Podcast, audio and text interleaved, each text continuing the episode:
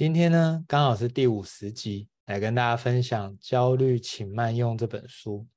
哦，当当时在看到这个书名的时候啊，其实应该有蛮多人跟我一样，会以为说这本是在讲一些情绪管理啊，然后怎么样排解焦虑啊，这样。啊，但是我后来呢，真的去了解了这本书，哦，我发现这本书其实它是在讲怎么样与人沟通。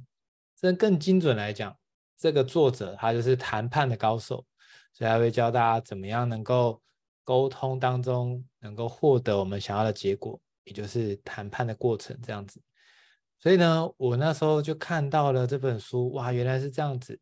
诶，一度觉得说会不会其实一般人或者是我可能不一定会需要用到这本书里面的知识哦，但是。后来呢，我真的认真的翻了一下，看一下，哇，真的不得了！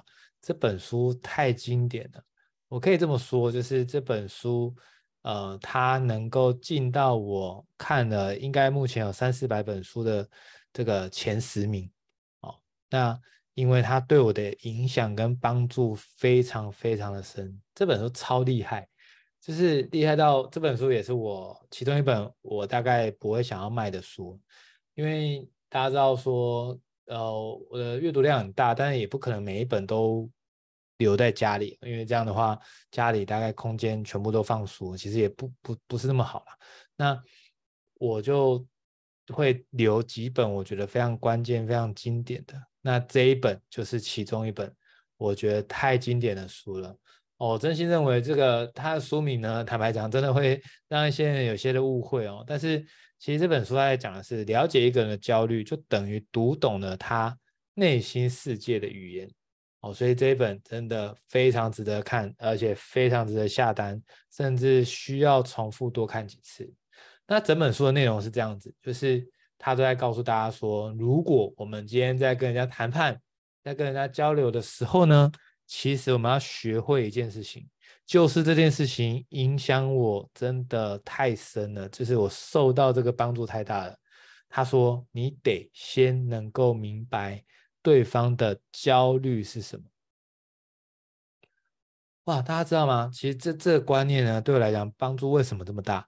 因为过往我们大概会觉得说，这个聊天嘛，就是我可能就想说听出对方要什么啊，或者是我就想我自己要什么啊，所以。我们在跟人家谈判或者跟人家交流的时候，我们大家有没有遇过这种人？就是他自顾自顾自的，就是一直在讲自己想干嘛，自己要什么啊，然后甚至是一直在索取哈，就是啊，成为一个索取者，然后就是在一直在讲自己需要什么之类的。但是你的感受怎么样？是不是就很糟糕？你就觉得很烦啊？就是你跟他在交流过程中，他就是索取者啊，他只想从你这边占尽任何的便宜，然后。那种感觉当然没有人喜欢嘛，所以走到更进阶哦，我们知道我们不要当这种这种所谓的索取者，我们更进阶为什么？哎，那我们总要学会看对方想要什么，对吧？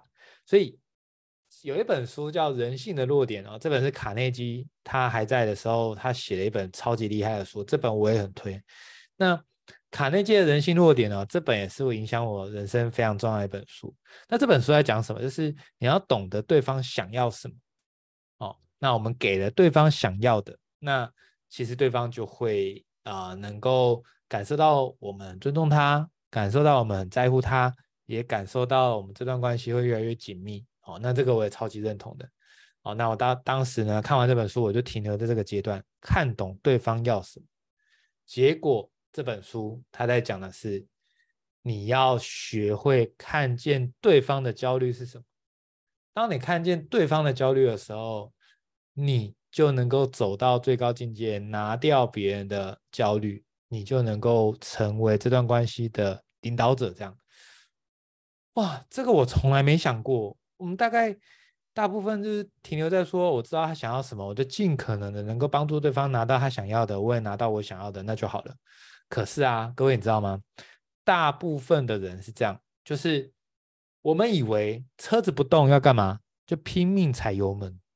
那拼命踩油门的过程中，是不是大家有经历过这种过程？就是我们已经一直 push 他，一直就是鼓励他哦。那哎，他动一点动一点，可是就动得很慢，甚至有一种感觉，好像一直在踩油门，然后很大声空转，但是他仍然停在原地。所以，我们过往所接受到的资讯，所被教育的就是，我们要懂得能够引领自己，或者是引领别人，或是鼓励别人，或是启发别人，也就是怎么样能够激励别人，让别人前进。所以，我们大概就是一直在后面一直推。不管我们是教育小孩，我们也是一直推推动小孩，然后就是呃，或者是我们在鼓励他人也是一样，就是我们想的是，我们只要够踩油门。然后只要踩得够深、够大力的话，车子就会动。但是大家有没有这种经验？就是其实车子根本没动，它只是原地很大声，然后但是都没前进。所以就是有点像人家讲的那个雷雷声大雨点小，就是哇，好像好像就是很很要干嘛，结果都看不到它真的有前进。那为什么呢？原因我要跟大家揭露这真实的秘密了。原因就是。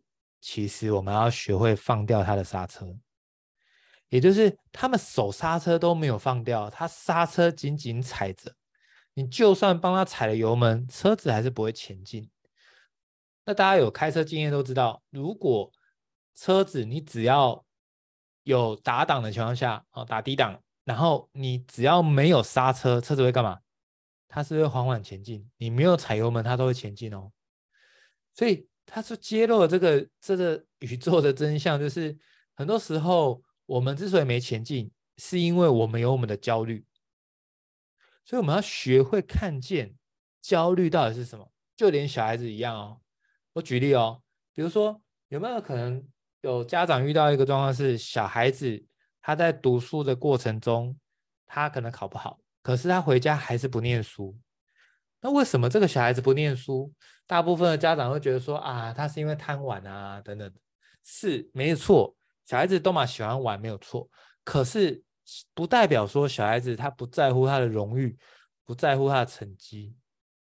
那如果我们不懂得看他焦虑，我们只是一直在看他说他只想玩，所以我们就会用什么方式啊？我跟你说哦，你只要考第一名，我就给你什么一千块，我就我就我就买礼物给你，或者说我就给你玩电脑。那这样有效吗？坦白讲，有。好，有些人呢，真的因为这样子，他就开始读。可是你会发觉，他久而久之，他很快的，他这个动力又没了。所以这个家长就很头痛啊，就觉得说，哇，那到底是怎样？小孩怎么这么难教？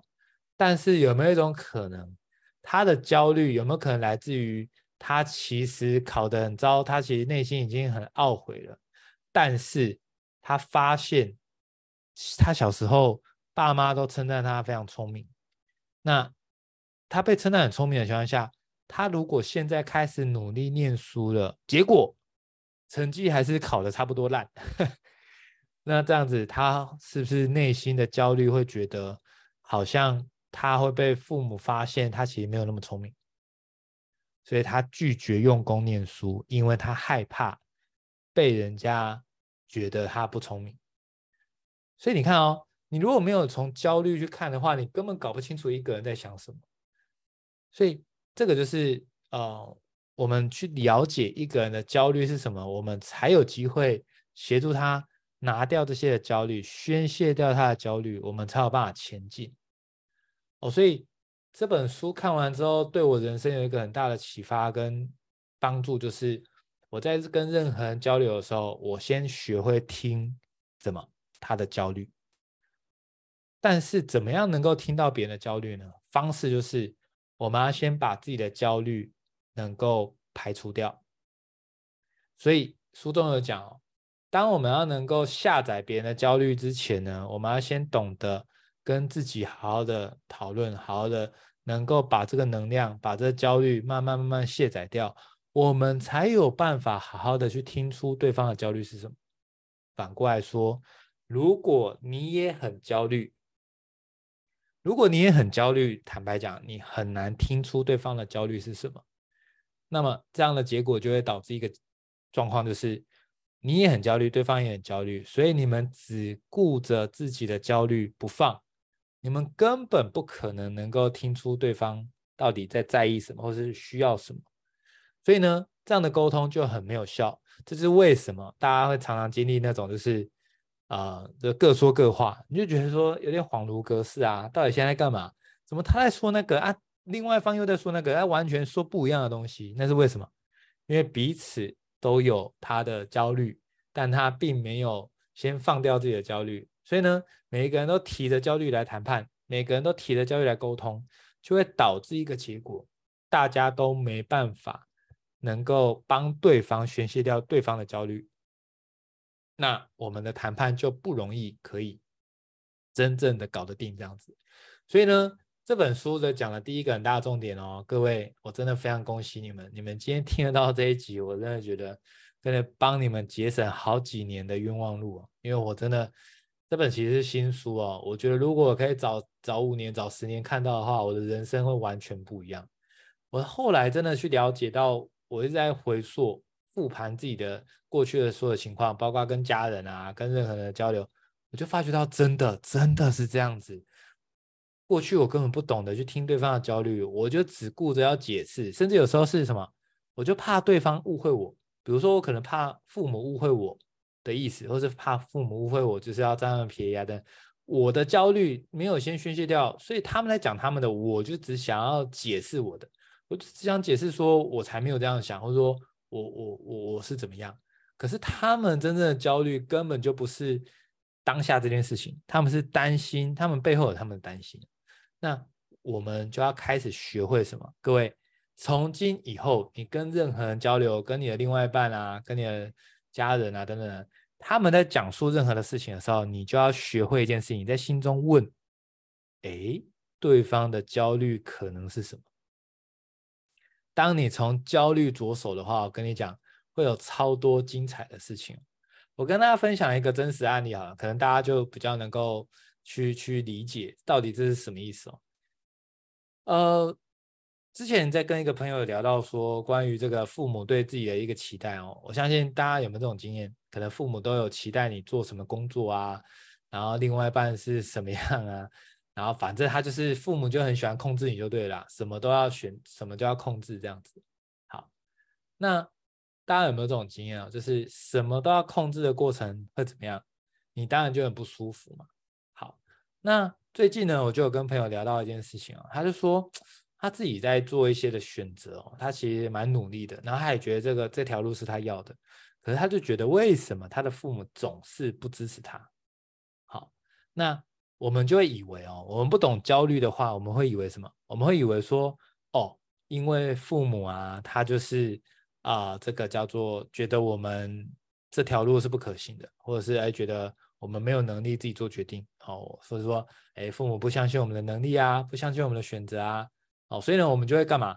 我们就一直想说，哦，我要跟他们证明我的选择是对的，所以我们就会进入一种 谈判的模式，我们就想说服对方啊，我这样做可是对的哦，不管我们做了事业的选择，或者是我们做了伴侣的选择，我们都会想要说服对方，让对方知道我才不笨呢，哎，对方不好，或是这个。这个这个事业不好的话，我干嘛选啊？当然是我评估过，我觉得 OK，我才做这个决定的。所以，我们就会想要说服对方，会告诉对方这样的优势，然后对方会干嘛？当我们的父母会干嘛？听到我们这么这样子的，一直在跟他们进入谈判的模式，父母当然也不会让步嘛，他就会开始就是继续用别的观念或是别的道理来跟你讲说啊，真的不行。那直到呢，这个后来了解到这一块的时候，我就跟这个朋友聊到，结果大家知道吗？我发现了什么样惊人的秘密吗？我聊得很深之后，我才发现说，哦，原来他的父母对他，就对他的小孩，其实他是有另外的规划的，可是他的小孩不想要走他的规划，所以呢，这个小孩不管做什么决定，他就算再努力，就算再好的一个决定，他父母都会用一副就是。呃，看你做这也不怎么样，所以才发现到，其实父母不支持的原因不是你真的做错什么，也不是你不孝顺哦，是因为他就对你有其他的盘算，所以呢，你做的再努力，你赚到再多钱，我跟你保证，他还是会觉得你这不怎么样。哦天哪，他有发现这个惊人的秘密吗？就是。我们以为我们要够努力，我们以为我们要做的怎样风生水起，然后父母就会哇突然变得好赞同怎么样？但是没想到是真的，父母的焦虑是，他就觉得你要听他们的话，照着他们的意思做。那为什么要觉得这方面一直做？他们可能已经有他们的一个规划，然后这个规划呢是需要你的参与的，没有你的参与，他们也搞不起来。所以如果没有你的参与的话，他们也搞不起来。他当然想尽办法说服自己的、控制自己的小孩，去放弃自己的梦想，然后去放弃自己所有的选择，然后呢，干嘛？就照他们的路走，他们才能够完成他们自己的规划。所以。如果我们没有听懂，我们没有理解焦虑的话，我们真的是傻了，我们就疯了。我们就是一直要告诉他，我们选择是对的，你知道吗？其实他心里也知道你的选择是对的，但是他就想要你放弃，因为他对你有其他的盘算。各位听到这边，你有没有听出很重要的关键？有可能你的另外一半也是这样做。也就是你就觉得你那么努力了，你的另外一半为什么要当猪队友？他为什么要一直否定你？为什么要一直觉得你这样做是不好的？哎，后来你才发现哦，有可能有没有一种可能是你的另外一半他其实就希望你陪他，所以你只要做的任何再棒的事情哦，再有贡献的事情哦，再利他的事情，或是再棒的事业，他都会泼你冷水。为什么？因为他不在乎你要去做什么，他觉得你去搞那些都是搞东搞西啊，他只希望你陪他。是，但是你你你没有理解他的焦虑之后，你就会误会哦，误会可大了，你就以为说我就是要小以大义，我就是要好好的跟对方讲我为什么这么做啊，我的起心动念啊，然后什么啊这些的。那对方呢，当然也知道你讲的是对的啊，你做的选择难道会差吗？但是他就故意继续泼你冷水，为什么？他其实根本就只是想要干嘛？你不要去做你原本想要做的事情，你只要陪他就好了。因为他的焦虑就是怕你不陪他，各位小孩也一样，爸妈也一样，另外一半也一样。各位，如果你听懂的话，你会突然发现，你过去二十年、三十年、四十年，甚至五十年的人生当中，你全部都搞错了，你全部判断都是错的。其实你能够懂大家的焦虑是什么情况下，你才有办法对症下药，你才有办法针对他的痛点，他的这个。这个焦虑呢，想办法移除，或者是想办法去解决，或者是想办法针对他的焦虑能够去讨论，那么他的这个焦虑感就会降一半。所以哦，其实这个焦虑，如果我们有看出来的情况下，我们针对这焦虑去做讨论，其实就解决。比如说，就像刚刚讲的，针对另外一半，他其实就只是希望你陪他而已。所以你做再有意义的事情，他都会一副就是吊儿郎当，一副就是不屑，或者一副就觉得说，好啊，你去做啊，去啊去啊，我就看你能够做出什么样啊。你看有没有你们身边有这种猪队友的，你就是很很想把他掐死嘛，你就觉得很不爽。那为什么会这样呢？原因很简单啊，就是因为他的焦虑是这样嘛。那但是如果我们要怎么样解决焦虑，方式是说，呃，我们能够。比如说他的焦虑是他担心你没陪他嘛，那我们一样安排时间是有能够跟他相处的时间嘛。好，但是很多人你知道吗？很多的另外一半哦，尤其你你的另另外一半如果是男生的话，他们有些人的焦虑是什么？我真的跟大家揭露这个秘密哦。然后如果在线上有男生在听哦，真的大概不好意思啦，我要揭露男生的秘密了，就是很多的男生无法接受另外一半赚的比他多。但他嘴巴不讲，但是他心里就觉得，哇，女生赚的比我多，我丢脸死啦！我这这，我在那边搞东，就是我在那边是这么认真，结果赚的比我的另外一半少。所以呢，你的另外一半根本不会支持你的创业的啦。你讲的再多，他都不会支持你。不是因为你的创业不好，或是不是你的斜杠不好，或是不是你的努力不够，是因为他压根就是怕你赚的比他多。那。他怎么可能支持你啊？他当然希望你做的不好，他更希望你放弃，才能凸显他的厉害嘛。好，所以你看哦，如果你懂对方的焦虑，你就会知道说，你在那边跟他讲你做的事情有多厉害，哇，别闹了，你讲的越厉害，他越越越不是滋味，他越想泼你冷水，或是越想要想尽办法，就是搞你啊，或者说就是呃，就是就是想办法让你不顺利这样子。那如果你能够理解这焦虑，那我们怎么解决呢？那方向当然就是说，哎，去让他理解啊，就是我们就是呃，在这个努力的过程中，哎，我们也是一直在学习，然后我们也没有，就是等于说是互相尊重的，并不是说要去压过谁啊等等的，这样的方向才会会远比说我们在跟他小雨大义讲说我们做的事情有多棒来得更更好，所以。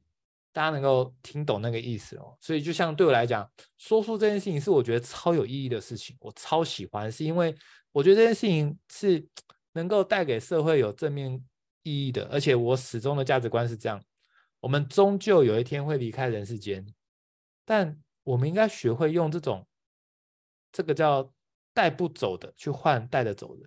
什么叫带不走的？各位，金钱你带得走吗？房子你带得走吗？你说，哎，房子我我买了，就是我的名字啦，这是我的啦。哎，是啊，问题是那你死了呢？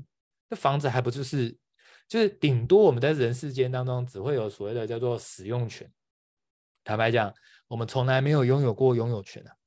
好，包括说，你说你有小孩，请问你拥有你的小孩吗？没有啊，你死掉就死掉了。你哪有拥有你儿子、拥有你女儿？你拥有你的父母吗？也没有啊。所以很多人看不透这件事情，就会发生什么事情？就觉得说，小孩我生的，我就要控制他，我就要把他搞到就是照我的意思走，我才肯放过他这样子。好，我们总是觉得我们拥有了谁，或是拥有了什么物品，因为我们很执着拥有，所以我们就想控制。那人就辛苦嘛。所以一个人的所有的焦虑，所有的。这个烦恼不就是来自于你想控制别人，你想拥有什么吗？但事实上，我们来这世界走一回啊，我们从来都没有拥有权的啦。就算名字炸好啦，对啦，现在是在你名下啊，然后呢，你也只是有使用权而已啊。因为最终你离开人世间，你你就离开啦。所以什么叫做真的带得走的？就是你在这人世间当中，你所有累积的福报，你所有帮助多少人，这个福报造化是你带得走的。它是会随着灵性继续往下一个阶段、下一个层次去迈进的。所以你看哦，有多少人干嘛牺牲这些福报，然后做一些干尽这种这个呃天就是泯灭人性，然后违背天良的事情，然后去换取财富，这种就是世间上最大的愚蠢。他用那种带得走的去换带不走的，也就是说，他用这种福报造化，然后就是。乱搞一通，然后呢，去换好啦，你真的因此赚到钱了啊？然后呢，这个短短的就是八十年，呃呃呃的的寿命，然后你换了之后，然后结果你为自己带来更多的负债，什么负债呢？因为你做太多亏心事，你做太多的就是泯灭人性的事情，那最后呢，你的灵性就一直这个位阶一直往下滑，然后就下辈子过得更惨更苦，然后有更多的仇人来找你讨债这样子。那何必呢？所以我们就讲到这个说书这件事情，我就很知道我在干嘛。为什么？因为我要用这个所谓的带不走的去换带得走的。什么叫带不走的？我现在在这辈子的时间也带不走啊，我只有时间的使用权啊。使用时间你能存吗？你怎么存？你时间只能好好用，但你的时间到底是拿来只是为了在那边赚钱，然后只是为自己好，还是你的时间是用来怎么样利益众生，怎么样帮助更多的人？你知道吗？你的福报的分数就会决定到底是加分还是减分。所以对我来讲，说出这件事情非常有意义。可是如果不懂的人，比如说我的长我我的家人或者我的长辈，他们不懂，他们当然会觉得说你傻啦，你花了一个时间，然后那边线上说出给大家听，你还免费，他会觉得说你到底是吃饱太闲还是怎么样？他说他们就觉得说我真搞不懂你哎，就是你你你这么有精力这么有时间，你干嘛不多赚钱啊？你干嘛那边搞这些有的没的？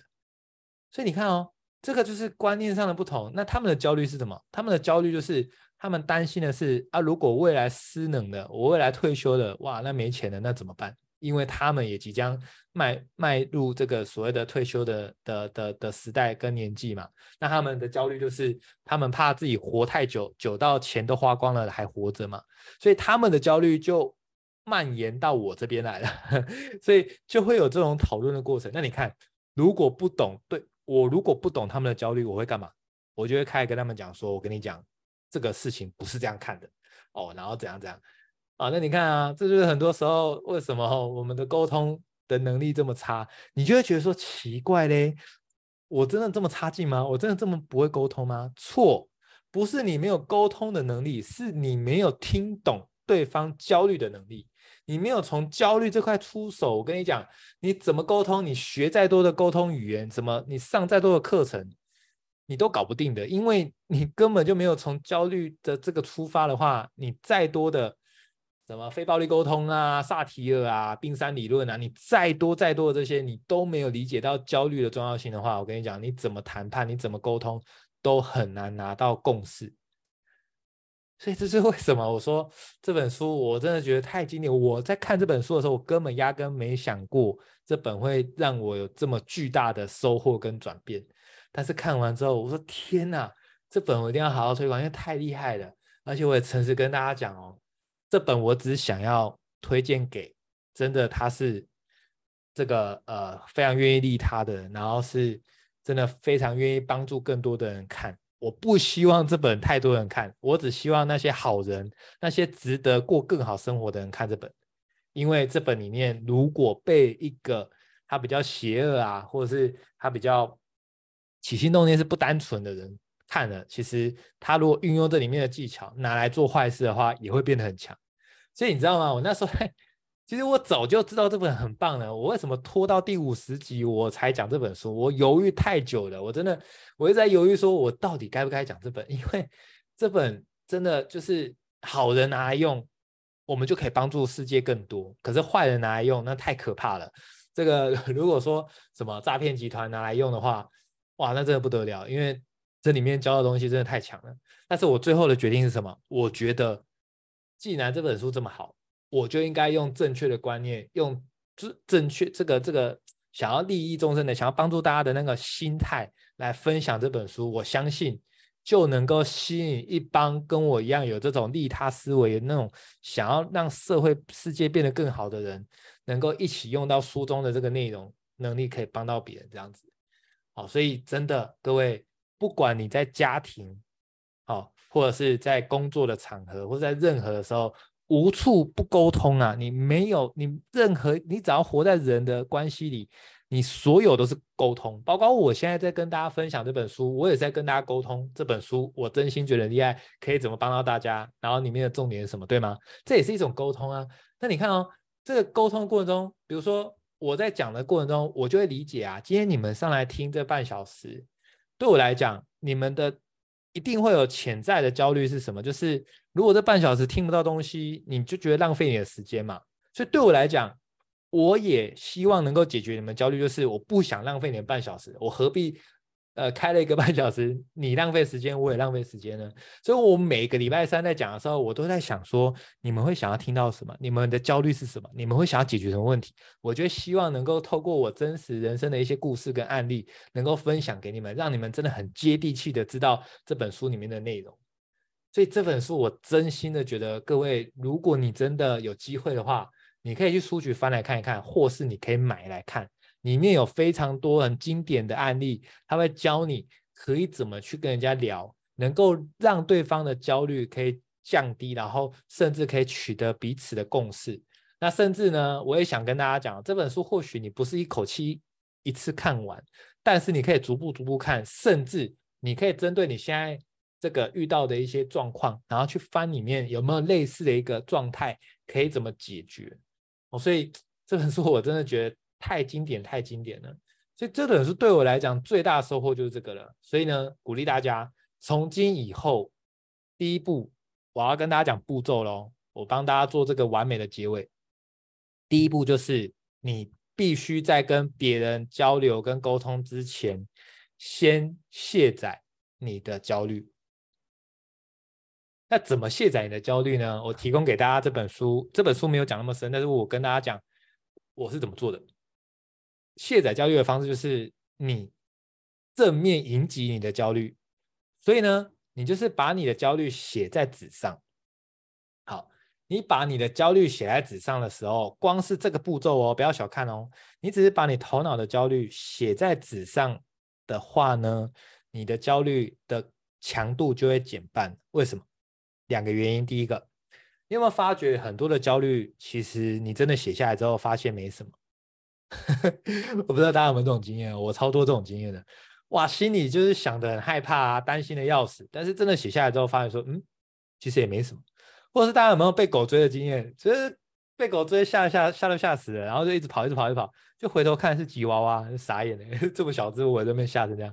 但是你不知道，所以我想跟大家讲的是，很多的焦虑是你想出来的，就是它本身没有那么可怕。但是你把它想象的很可怕，它就会被你一直放大，一直放大，一直放大，然后放大到你就觉得说完蛋了，我搞不定。所以你只要怎么卸载你的焦虑呢？方法超简单，就是把你的焦虑写在纸上，跟你保证，你试试看，你今晚试试看。如果你是那种睡前容易焦虑、容易担心的，你就相信我一回。我没有叫你不焦虑，但是呢，我没有叫你放弃焦虑这件事情。我知道焦虑对很多人来讲其实是一种安全感，就觉得如果突然什么都不想了，好像很可怕。但是至少能不能答应我，你今天晚上睡前你真的很焦虑，你睡不着，你睡不好的人呢，能不能你稍微拿着拿着纸，就把你头脑中说的焦虑都把它写下来。写完之后呢，接下来第二步要跟大家讲喽。写完之后，你就告诉自己，这个焦虑、这些事情、这些问题，我没有要现在解决，这些的问题，明天的我再来解决就好了。我要跟大家讲。昨天的焦虑有昨天的你在全力以赴解决了，明天的焦虑也有明天的你全力以赴在解决了。所以各位，此时此刻你要干嘛？就好好睡觉吧，真的，你就好好的做你当下该做的事情，该睡觉就该睡觉，该起床就该起床，该吃早餐就吃早餐，该上班就上班，就是你该做啥就干啥，不要一直浪费时间跟能量在一直焦虑。如果真的会有这种状况，写下来，然后告诉自己。如果你在工作场合，你真的突然焦虑，一样啊，一样的道理，你把它写下来之后，把这小纸条干嘛？放抽屉，告诉自己说没有关系，我现在是上班时间，我就专心上班。下班之后，这个纸条我可以拿出来，我可以带回家。要焦虑，你等下坐车，你等下开车回家的这段时间要焦虑，那个时候再焦虑也没问题。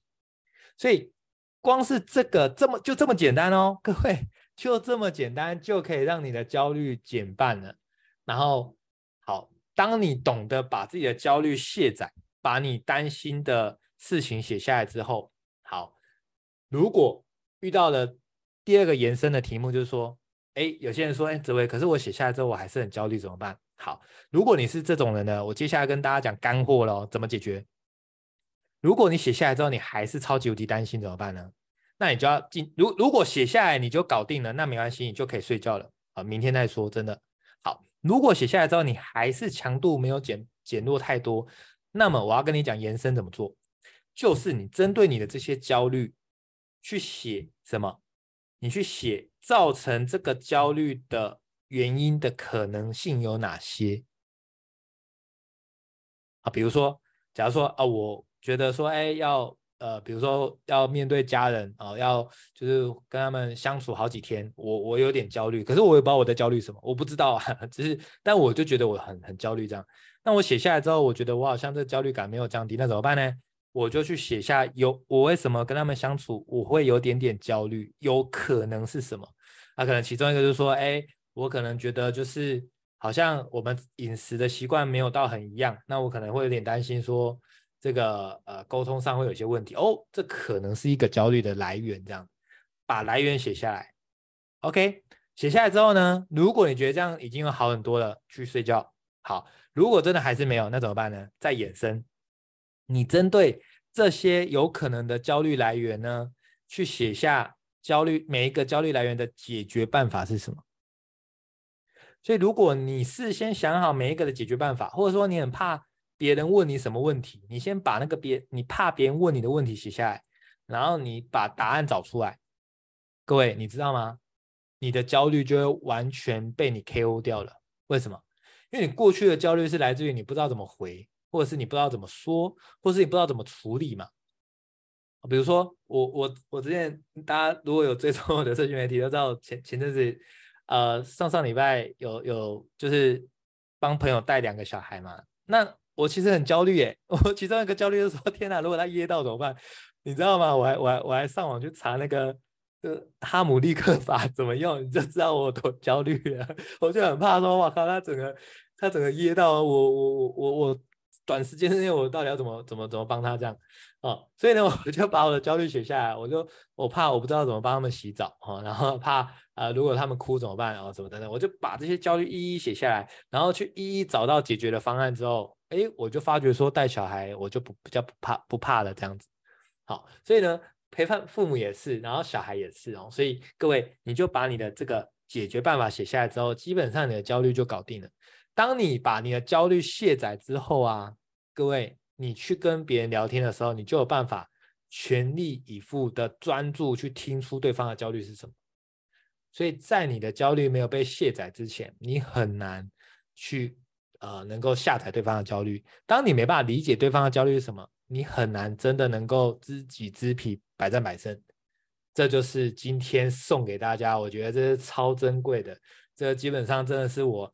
这个阅读的这段时间哦，真的前十名，我觉得甚至应该可以进到前三名了。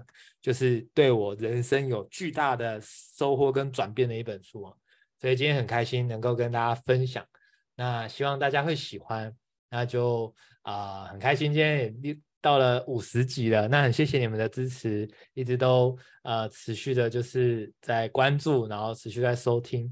那这个线上这个说书的部分呢，我会持续办下去。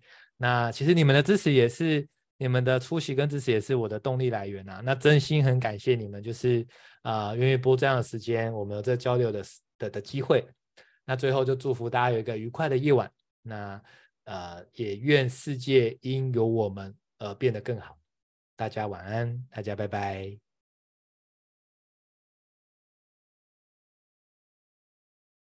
晚安，晚安，拜拜。